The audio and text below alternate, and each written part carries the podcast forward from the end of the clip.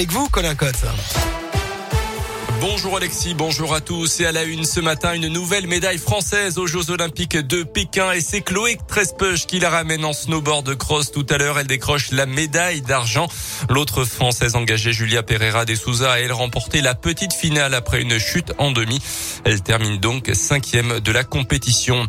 Une info au trafic à la SNCF en Auvergne. Circulation interrompue en ce moment sur l'axe Clermont-Ferrand-Brioude à cause de la présence euh, d'un bagage abandonné avec le compte. La procédure de colis suspect a été enclenché. Les démineurs se rendent sur place selon la compagnie.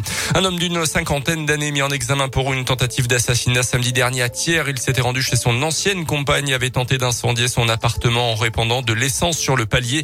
La victime âgée de 47 ans et qui avait déjà été menacée de mort par le suspect se trouvait à l'intérieur avec son nouveau compagnon. Selon la montagne, l'incendie n'a finalement pas fait de blessés.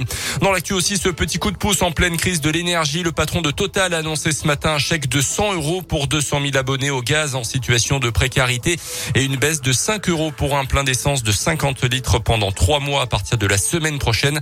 Euh, plus d'un millier de stations en zone rurale seront concernées. La liste va être dévoilée euh, ce week-end. Notez que la hausse des prix n'est pas terminée malheureusement. L'INSEE prévoit une inflation de 3,5% d'ici l'été prochain. En rugby, pour euh, terminer, le calendrier des huitièmes de finale de la Champions Cup a été dévoilé hier. La SM recevra le dimanche 10 avril l'équipe de Leicester. Le retour se tiendra le samedi 16 avril, cette fois-ci en Angleterre.